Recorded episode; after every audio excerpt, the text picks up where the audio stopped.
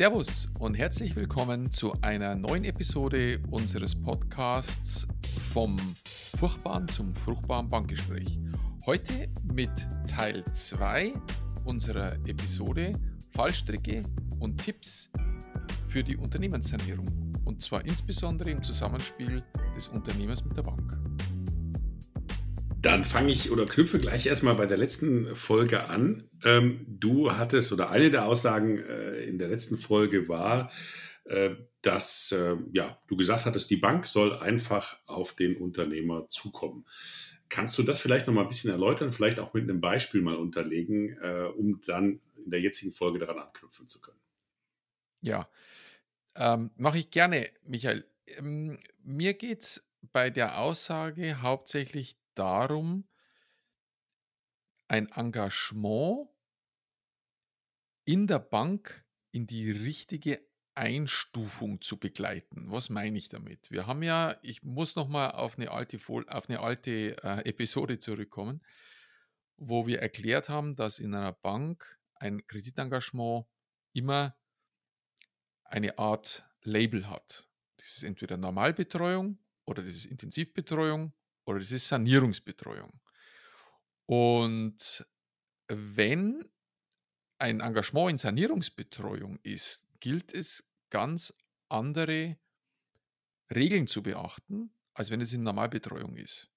Bis dahin, dass die Bank verpflichtet ist, den Ansprechpartner für den Kunden zu wechseln.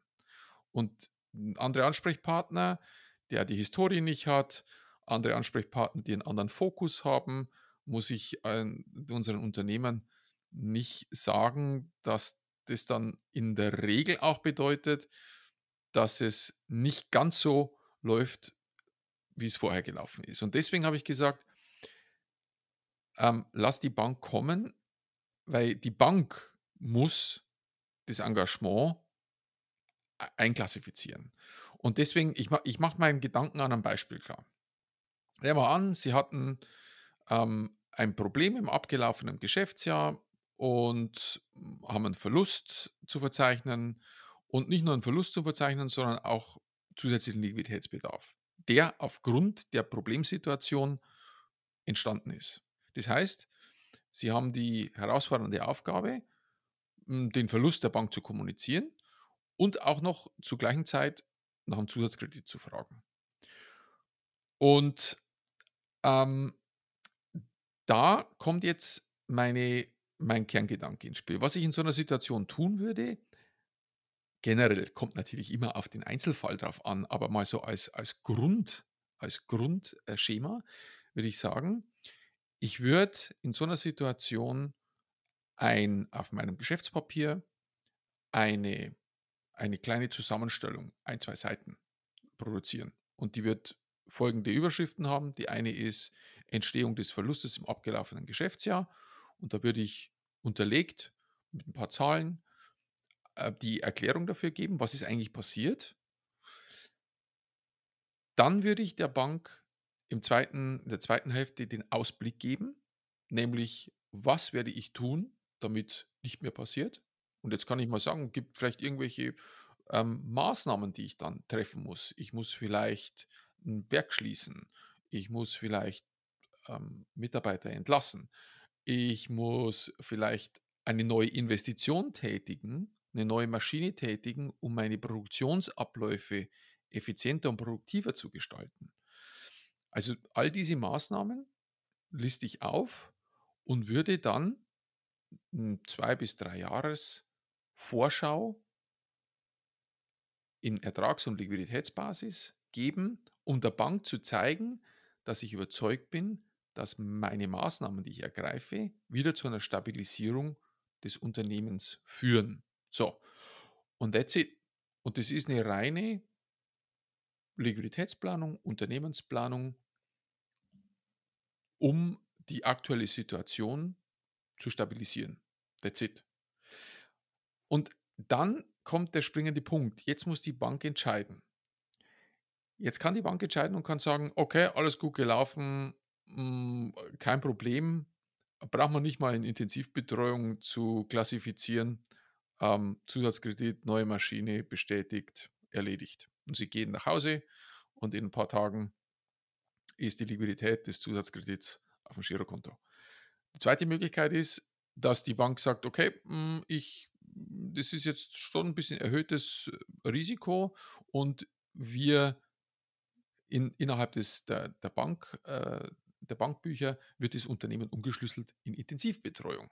Gibt es eine extra Episode dazu.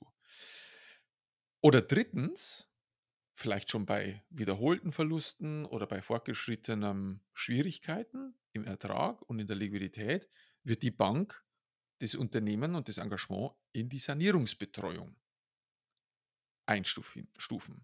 Ein großes, eine große Hilfe für den Banker ist dabei das Rating, das die Bank über jedes Unternehmen machen wird. Und insofern diese Einstufung erfolgt. Und, und, dann, und dann muss die Bank jetzt kommen, was sie will, weil in dem zweiten oder dritten Fall wird die Bank plötzlich kommen und wird sagen, naja, okay, ihr, ihre Aufstellung, die sie da gemacht haben, die ist ja nett, aber wir brauchen jetzt den Umständen geschuldet oder mit welchen Begründungen auch immer, brauchen wir jetzt eine externe Überprüfung. Das wäre so das Erste, was ich vermuten würde, was als, ähm, was als, äh, als, als Begrifflichkeitenpaar kommen würde. Externe Überprüfung oder Planungsplausibilisierung, ähnliche Dinge. So, wenn die Bank, und das sind wichtige Anzeichen, an deren Unternehmer erkennen kann, wie die Bank auch dann tickt ihm gegenüber, wenn die Bank dann plötzlich von Reorganisation, Restrukturierung oder vielleicht sogar Sanierung spricht, dann sieht die Bank das Engagement schon in einer weiteren Einstufung vielleicht. Weil eine Bank wird eher unwahrscheinlich von Sanierung sprechen, wenn sie nicht selbst das dann in die Sanierungsabteilung überleitet.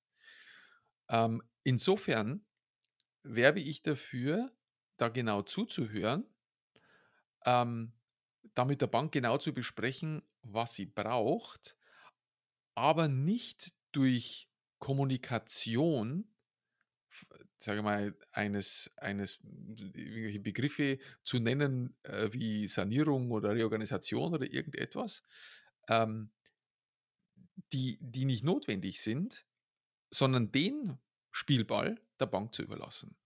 Sie bringen als Unternehmer eine Lösung der aktuellen Situation. That's it.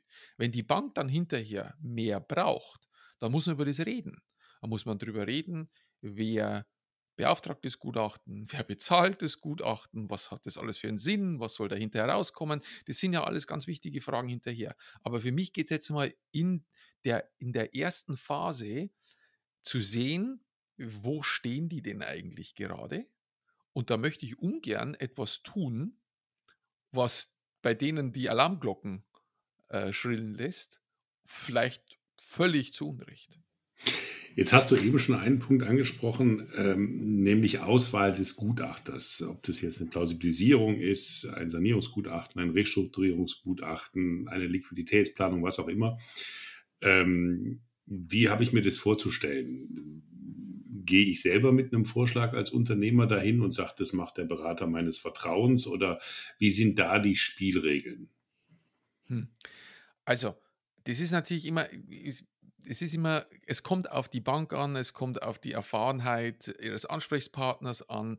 Was ich tun würde, ist, ich würde, ich würde mich hinsetzen und würde sagen, okay, ihr braucht jetzt da was.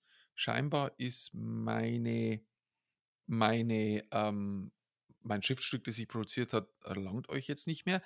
Sagt sagt's doch mal, was genau ihr haben wollt. Also ich würde mich eher ähm, zurückhaltend verhalten ähm, und würde würd wirklich die Bank kommen lassen.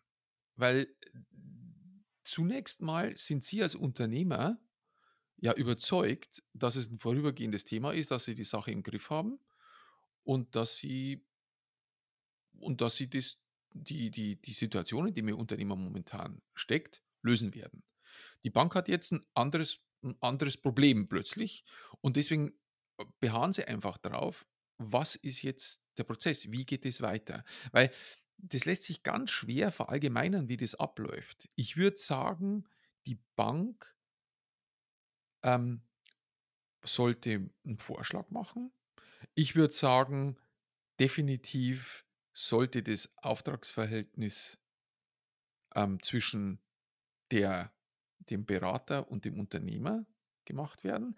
Aber das sind jetzt Meinungen. Da, wenn, wir, wenn wir jetzt einen anderen Bankverstand oder, oder einen Sanierungsbetreuer hier äh, im, im Interview haben, der sagt vielleicht, ah, nee, nee, nee, das ist bei uns ganz anders. Na? Ne? Was, ich, was ich möchte ist, mir geht es eigentlich hauptsächlich darum, so ein bisschen reinzuhören, wo die gerade schweben. Weil damit habe hab ich als Unternehmer, habe ich kann ich den Prozess steuern. Vielleicht nicht völlig, aber, aber zumindest habe ich ihn auch nicht völlig aus der Hand genommen. Also du, ähm, ich versuche es jetzt mal ein bisschen so zu verallgemeinern. Du sagst im Grunde, die Signale, die in diesem Erstgespräch gesendet, gesendet werden, sind wahrscheinlich sehr viel weitgehender, als man annimmt. Also ja. ich würde das jetzt mal wie folgt interpretieren, dass man sagt, gut, da werden dann zum Beispiel drei Berater bankseitig vorgeschlagen. Ähm, so würde ich jetzt deine Aussage lesen, dass man dann sagt, naja gut, die Bank wird dann schon auch wissen, warum sie die drei vorgeschlagen hat. Vielleicht, weil sie die Abläufe in der Bank selbst besonders gut kennen und wer dann eben weiß, was er braucht.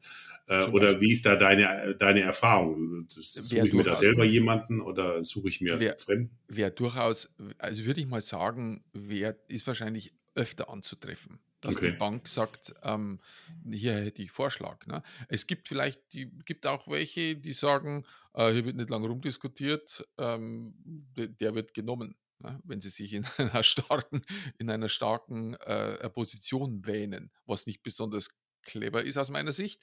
Aber naja, äh, das ist halt einfach mal äh, die Erfahrung, die du sicherlich auch schon hattest im Laufe deiner, deiner Tätigkeit und deines Kontakts mit Banken. Da gibt es halt einfach ganz unterschiedliche Themen. Aber für mich ist das Wichtige zu sagen, ähm, reinzuhören und auch so ein bisschen zu diskutieren mit denen, was brauchen sie jetzt wirklich und warum.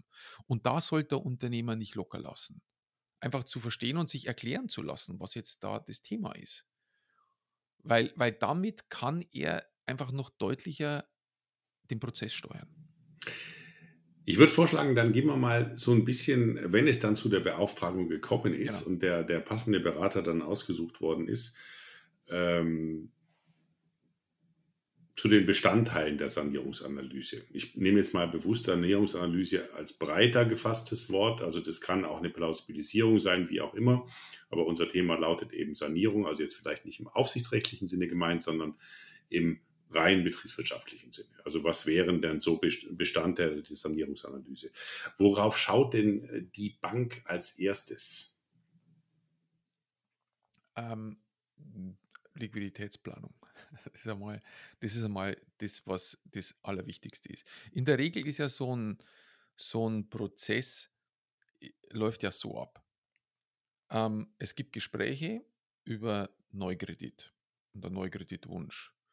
Die Bank hat aus irgendeinem Grund Bauchschmerzen und wird sagen, wir brauchen mehr Informationen. Jetzt ist aber so, mehr Informationen, Auswahl eines Gutachters, bis der anfängt, bis der Zeit hat, da kann immer ganz schnell mehrere Wochen gehen. Da kann ja der Unternehmer sein Unternehmen nicht äh, mal still liegen, zwei Monate, bis das Gutachten da ist, sondern er wird in, die, in der Zeit wird er irgendwie seinen Prozess, sein, seinen Geschäftsbetrieb auf, auf äh, ähm, äh, weiterlaufen lassen müssen. Das heißt, da sprechen wir mal von einem Art, das heißt in Bankensprache heißt Überbrückungsphase oder ist dann auch ein Überbrückungskredit. Ja, so, das heißt, da wird ganz schnell eine erste Bestandsaufnahme über die, über die notwendigen Zahlungsverpflichtungen der nächsten 14 Tage, drei Wochen gehen. Und, äh, und dann wird die Bank entscheiden müssen, ob sie dieses, ähm, diese Zeit überbrückt mit einem Überbrückungskredit. Und bis dahin wird dann definiert, bis wann dann das endgültige Gutachten über die Sanierungsfähigkeit und Würdigkeit, ist jetzt sorry für diese, für diese technokratischen Begriffe, aber die, die, sind einfach mal so auch in bankaufsichtsrechtlichen äh, äh, und auch bei den Wirtschaftsprüfern äh, definiert. Und, und dann gilt weiter, ähm, sage ich mal, mit dem kompletten Sanierungsgutachten auch wieder die Liquidität entscheidend für die Bank, weil aus der Liquiditätsplanung kommt der Finanzierungsbedarf raus. ähm, insofern würde ich mal sagen, ist das mal ein Kernbestandteil. Und, und ein zweiter wichtiger Bestandteil ist, jetzt mal allgemein, alles, was deutlich macht, was getan wird. Also eine saubere Analyse, wie es dazu kommt und darauf abgeleitet, was getan wird, um die Situation zu lösen.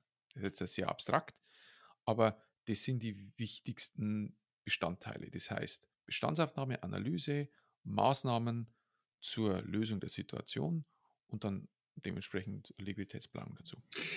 Ja, ich würde gerne auf den Punkt Maßnahmen äh, nochmal und auch Maßnahmenbeurteilung vielleicht nochmal ein bisschen äh, besser eingehen. Das ist oft, also ist zumindest meine Erfahrung, vielleicht ist die auch nicht zu verallgemeinern, ähm, das wenn man sich dann die finale Unternehmensplanung anschaut und dann die Frage stellt, wie soll die umgesetzt werden, dann sind es in der ersten Erklärungsrunde oft sehr einfache Vorschläge. Ja, wir müssen das Lieferantenziel von 90 äh, auf 180 Tage bringen. Äh, und äh, dann haben wir natürlich auch mehr Innenfinanzierungsvolumen. Das ist zumindest in meiner Denke noch keine Maßnahme. Das ist manchmal vielleicht einfach auch nur Wunschdenken. Und ich würde den Punkt gern ein bisschen, bisschen tiefer beleuchten, denn es geht jetzt nicht nur darum, wie es technisch funktionieren könnte, eben in dem Beispiel durch eine Veränderung des Zahlungsziels, sondern ich möchte so ein bisschen auf den Punkt raus und den sehe ich vielleicht jetzt nicht allzu häufig. Ähm, das ist wirklich eine detaillierte Geschäftsmodellanalyse, also dass man sich damit beschäftigt, ähm, was ist eigentlich der Kern des Geschäftsmodells. Das fängt vom Nutzenversprechen an, über Ressourcenverteilung, über Schlüsselpartner an, äh, bis hin zu bestimmten Kundenstrukturen. Und erst dann kann ich sauber beurteilen, kann ich die Maßnahmen, zum Beispiel Verlängerung des Lieferantenziels, überhaupt durchsetzen, ähm, also in die mhm. Realität bringen. Und das ist für mich so ein Punkt, der oft zu kurz kommt, dass man dann sagt, naja, wir können ja das und das machen. Ja, äh, abstrakt funktioniert das, ist aber noch keine Garantie, dass es wirklich auch in der, in der Praxis funktioniert, weil das Geschäftsmodell eben nicht darauf ausgerichtet ist. Und das mhm. ist für mich noch so ein Punkt, den ich, den ich da auch nochmal einbringen will, dass man sagt, Geschäftsmodellanalyse, auch wenn sie nicht äh, vielleicht immer so äh, tief gemacht wird, ist für mich eigentlich der Schlüssel jeder Sanierungsanalyse. Und das geht dann eben auch noch weiter, welche Geschäftsbereiche äh, will ich aufgeben oder muss ich aufgeben, vielleicht neue entwickeln. Äh, und da würde ich gern auch nochmal ein bisschen den Fokus drauf legen, dass das für mich auch zu einem guten Sanierungsgutachten oder Sanierungsanalyse oder Planungsplausibilisierung dazugehört. Absolut. Ich würde sagen, das zielt äh, in die Richtung Strategie auch. Ne? Ja, Strategie ist, kommt später. Äh, die wird daraus abgeleitet eigentlich. Aber was ist für mich eigentlich der Kern des Geschäftes? Was sind für mich die Bestandteile und daraus dann die Strategie ableiten? Also mhm. Strategieanalyse ist oft auch Teil eines, eines Sanierungsgutachtens oder eines, einer Planungsplausibilisierung aber die da, das dahinterliegende Geschäftsmodell, äh, das auch nicht nur zu verstehen, sondern auch zu beschreiben. Mhm. Das ist für mich schon auch ein Punkt, äh, der, der, der vielleicht manchmal ein bisschen zu kurz kommt. Sollen wir das Thema Sanierungsmaßnahmen nochmal ein bisschen beleuchten? Weil das mhm. ist so ein, so ein weiter Begriff, das kann irgendwie alles sein. Was wird es denn alles dazu zählen? Naja, das ist der, der, der fünfte Punkt unserer, unserer Folge heute. Äh, wer sind die Beteiligten? Das sind äh, zunächst einmal Eigentümer, äh, das bin ich als Gesellschafter, das sind Lieferanten äh, und das ist die Bank. Und nach den drei äh, beteiligten Gruppen würde ich dann eben auch die Maßnahmen äh, unter, unter, unterscheiden. Ich als Eigentümer kann weiteres Geld oder weitere Sicherheiten reingeben. Klingt jetzt irgendwie plausibel, ist in der Praxis aber ja, schwierig bis teilweise unmöglich. Also ähm, ich kenne einfach viele Fälle, wo in der Sanierung schlicht keine Sicherheiten mehr da sind. Ähm, und im Zweifel auch nur sehr begrenzte äh, weitere eigene Mittel. Ähm, mhm. Trotzdem ist es auch äh, gut, selbst wenn es nur ein sehr kleiner, vielleicht auch nur symbolischer Betrag ist. Meine Erfahrung ist einfach auch, dass die Bank sieht, selbst wenn es ein kleiner Betrag ist, der aber dem, dem Unternehmer durchaus wehtut, ähm, wird es von der Bank einfach geschätzt, dass äh, der Unternehmer auch ins Risiko geht und auch, klingt das blöd, große Schmerzen hat. Ähm, das ist der eine Punkt. Ähm, der häufigere Fall ist durchaus Lieferanten. Äh, da ist eben das besagte Thema Zahlungsziel. Äh, das können umgekehrt bei Kunden auch Anzahlungen sein. Also das sind alle die Instrumente, die man aus dem Working Capital Management kennt. Das kann manchmal auch ein Factoring-Thema sein, ist abhängig von der Bonität der Kunden. Äh, der entscheidende der entscheidende Punkt bei den Lieferanten ist, sind die auch bereit, äh, ihrerseits einen Forderungsverzicht auszusprechen ähm, mhm. oder zumindest eine große ähm, Streckung ihrer Forderungen zu vereinbaren. Ja, und bankseitig ähm, ist, äh, kommen wir ja gleich noch drauf, sind natürlich auch Forderungsverzichte, Sanierungskredite im Raum. Meine Erfahrung ist, dass ähm, auf der Lieferantenseite durchaus mehr Spielraum in den Verhandlungen besteht, als man glaubt. Mhm. Ähm, weil Lieferanten und auch Kunden haben für sich einen Gegenwert in der, in der Geschäftsbeziehung, die über das Geld hinausgeht. Also wenn man vernünftig mit Kunden oder Lieferanten redet, kann man sich den einen oder anderen Bankkredit sparen. Mhm. Und man muss dazu auch sagen, zumindest bei größeren ähm, Kunden jetzt in dem Fall, die haben auch mittlerweile ihre eigenen Ratings. Äh, die schauen sich die Finanzen genauso an ähm, wie, wie, wie eine Bank, weil die natürlich auch wissen wollen, kann zuverlässig und stabil geliefert werden unter finanziellen Aspekten. Also mit denen mhm. kann man durchaus auch reden. Also Empfehlung ist, nicht nur mit der Bank zu reden, sondern auch mit Lieferanten und Kunden. Mhm. Ja, und bei der Bank gibt es ja die unterschiedlichsten Themen. Da kommen wir jetzt drauf, Sanierungskredit oder Forderungsverzicht. Ja, Forderungsverzicht geht schon weit, aber ich würde anfangen mit dem Thema äh, zunächst einmal auch Stundung. Ne? Was ja im Prinzip nichts anderes ist als eine Neukreditgewährung, nur in einer äh, leicht, äh, in einem leicht ein, eingemäntelten oder eingemantelten äh, Kleid. Ähm, Im Prinzip heißt einfach mal Liquiditätsentlastung. Ja? Ne? Insofern würde ich in so einer, einem Sanierungsgutachten schon als Unternehmer auch schauen, was kann die Bank denn leisten, um, äh, um diesen Prozess zu unterstützen. Ein Forderungsverzicht ist schon ein weitgehendes Instrument. Ich denke mal, das wird nicht besonders häufig vorkommen oder nur dann, wenn die Bank einfach sagt, da ist, da ist einfach keine Chance mehr, ähm, dass ich mein Geld zurückbekomme, dann einen Forderungsverzicht auszusprechen.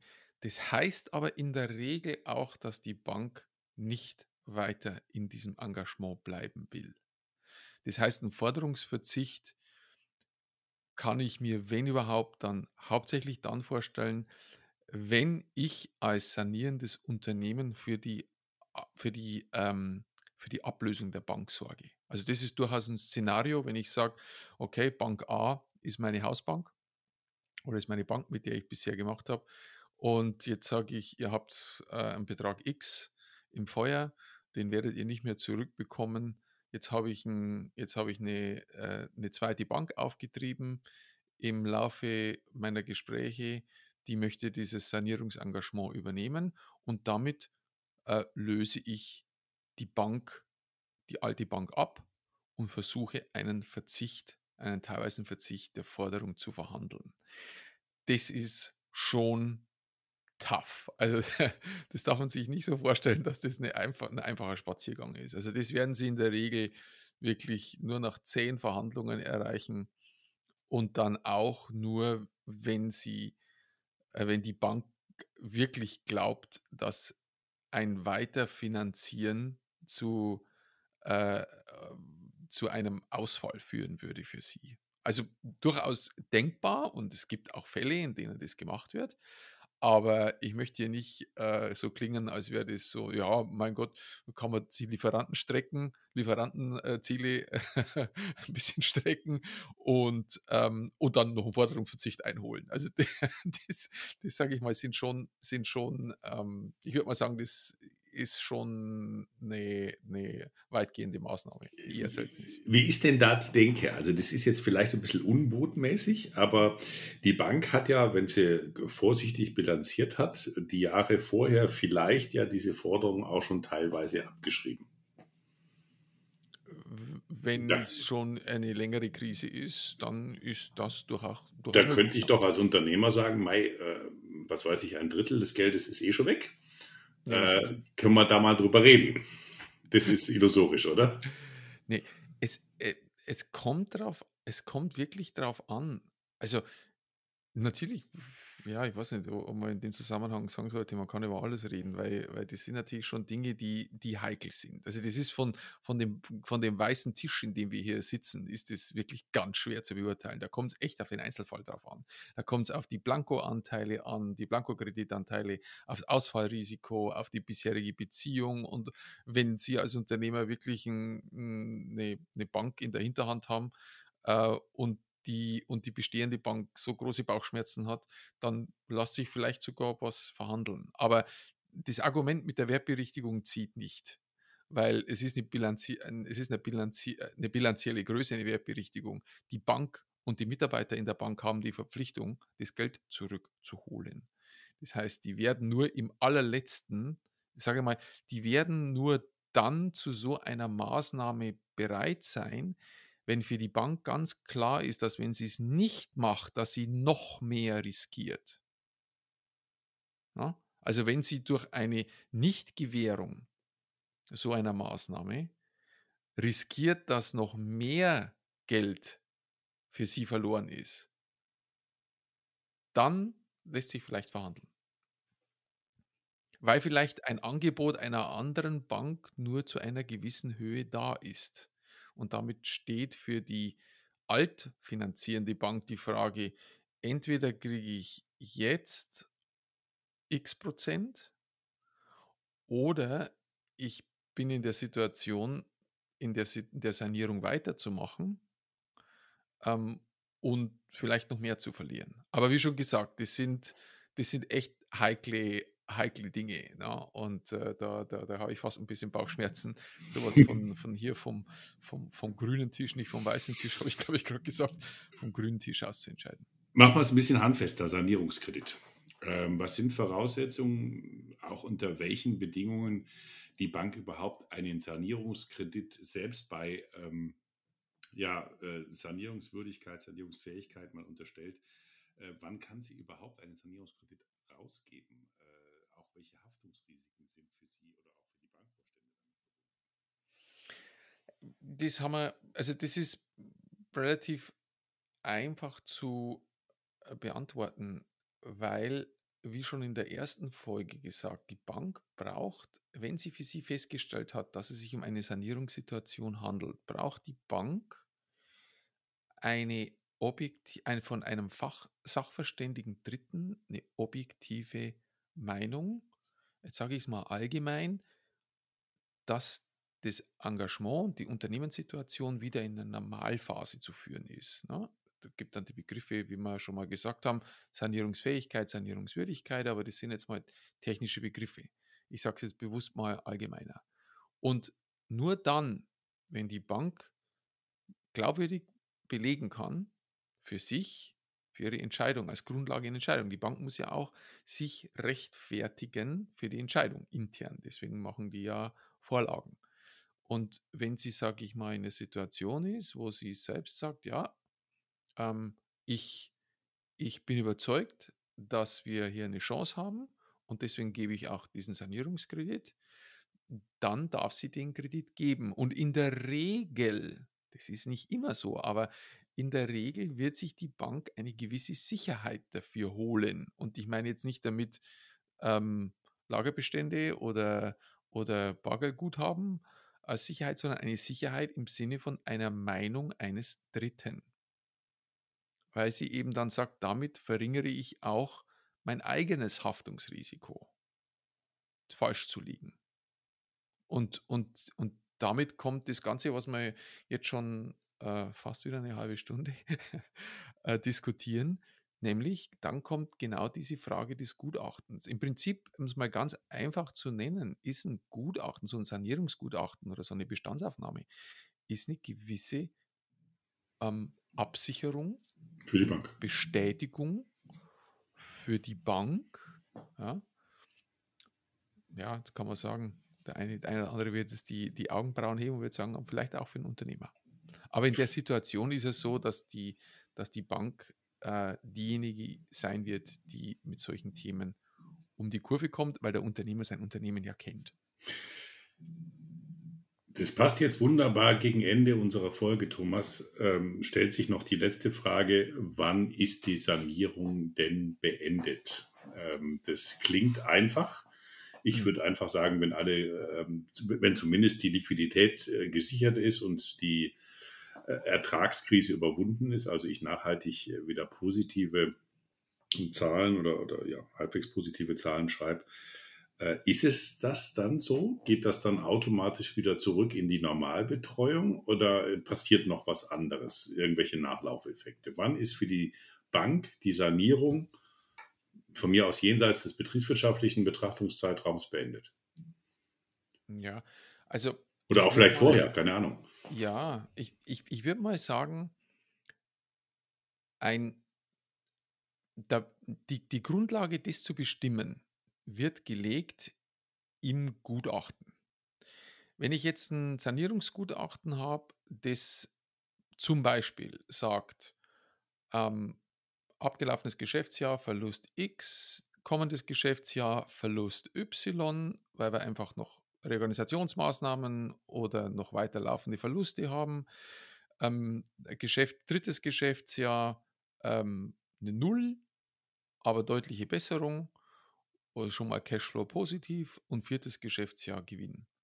Dann sage ich mal, dann wird die Bank einigermaßen entspannter werden, wenn im Planungszeitraum 3 die Null kommt und wenn sie merkt, im, im im Ab, in, in dem ganzen Prozess, die Maßnahmen werden, äh, werden umgesetzt und die Maßnahmen greifen, weil dieses, diese ganze Sanierungsphase ist ja nicht nur so zu sehen, dass man jetzt einmal ein Gutachten macht und dann geht alles in die Kiste, sondern in der Regel wird die Bank dann auch verlangen, dass vierteljährliche, halbjährliche, vielleicht monatliche, ist schon außergewöhnlich, Gespräche geführt werden, wo der Unternehmer dann darlegt, wie die Umsetzung der Maßnahmen passiert und wie sie auch greifen. Insofern ist es dann schon ein enger Prozess. Deswegen, ich kann es immer wiederholen, deswegen wechseln ja auch die Ansprechpartner in der Bank verpflichtend, weil halt einfach die Vorgehensweise anders ist. Die, die, die, die Zusammenarbeit wird intensiver werden. Und äh, insofern würde ich sagen, wenn dann über diesen engen Zusammenarbeitszeitraum, wenn sich dann einfach feststellt, Mensch, die Maßnahmen werden sauber umgesetzt und, und die Maßnahmen greifen auch, die, die, die Bank sieht dann, die Liquiditätslage entspannt sich ähm, und dann wird sie irgendwann mal, das kann man nie genau sagen, weil das natürlich dann auch von den Einzelentscheidungen des Hauses äh, abhängt, aber die wird dann irgendwann mal spätestens wenn äh, die Ertragskraft im besten Falle der, der, der Vergangenheit wiederhergestellt ist, wird sie irgendwann sagen, okay, jetzt schufen wir zurück. Wahrscheinlich wird sie vorher schon sagen, naja, es ist alles auf der Spur, wir brauchen keine Sanierung mehr. Ist ja auch ein aufwendiger Prozess für die Bank, der auch Geld kostet, ne? intern. Das heißt, ähm, jetzt brauchen wir vielleicht nicht mehr, jetzt gehen wir in die Intensivbetreuung zurück und beobachten das noch ein Jahr und wenn das weiter so läuft, dann geben wir es zurück in die Normalbetreuung. Aber das ist, sage ich mal, nur natürlich eine grobe Indikation. Was für mich noch wichtig ist, Michael, in dem Zusammenhang ist, auch nochmal einen Ratschlag zu geben. Ich würde in so einer Situation, wenn ich als Unternehmer bin und jetzt auch keine Erfahrungen schon gesammelt habe, wie das läuft, äh, mit meiner Bank, würde ich im Zweifel immer meinen Steuerberater in die Sache einbeziehen. Selbst wenn der nicht derjenige ist, der dieses Sanierungsgutachten macht. Aber ich gehe jetzt mal davon aus, dass der Unternehmer eine langjährige Beziehung zum Steuerberater hat und dass der das Unternehmen kennt. dann wird der Steuerberater ähm, in der Regel wissen, was da bei der Bank abläuft, weil wenn ein Steuerberater in vielleicht auch andere Engagements hat, dann ist die Chance, dass er vielleicht schon mal in so einer Situation mit einem seiner Mandanten war, auch gegeben. Und damit ist der Steuerberater, um gute Entscheidungen zu treffen, um sich ein paar Tipps zu holen, wie man bei dem Ding Thema vorgeht, immer ein guter Ansprechpartner. Natürlich äh, ist mir klar, ähm, solche Dinge kosten alles Geld, aber ich kann nur sagen, ich würde dieses Geld investieren als Unternehmer, weil, weil die Konsequenzen, einen Fehler zu machen in so einer Situation, die sind schon nicht ohne. Und insofern ist da für mich ein Termin mit dem Steuerberater mit einer Stunde, den ich vielleicht bezahlen muss, gut angelegtes Geld, um mir ein paar Tipps zu holen. Was mache ich da, was mache ich nicht. Ja, insofern glaube ich, ist das nochmal vielleicht zum Abschluss auch nochmal eine wertvolle äh, Anregung, um sich an eine bekannte Größe, mit der sie zusammenarbeiten, zu wenden und versuchen, versuchen auch so ein paar Dinge abzuchecken, wie man jetzt idealerweise taktisch und strategisch vorgeht. Gut, dann sind wir damit ähm, nur am Ende dieser Folge. Ähm, ich kann sagen, äh, mir hat es wieder erneut Spaß gemacht. Wir haben zwischen der, dem Teil 1 und dem Teil 2 der Folge nochmal heftig diskutiert. Ähm, also es ist durchaus so, liebe Hörer, dass äh, wir selber auch jeweils dazulernen aus unseren eigenen Folgen. Aber das soll ja auch so sein. Und ja, wir würden uns äh, wie immer freuen über Ihr Feedback. Und damit schließen wir die heutige Folge. Thomas, mit deinen berühmten letzten Worten. Die berühmten Worte, ja. Ja. Wünschen gute Geschäfte. Gute und, Geschäfte. Äh, freuen uns, Sie wiederzusehen. Bis dann. Gute Ciao. Zeit.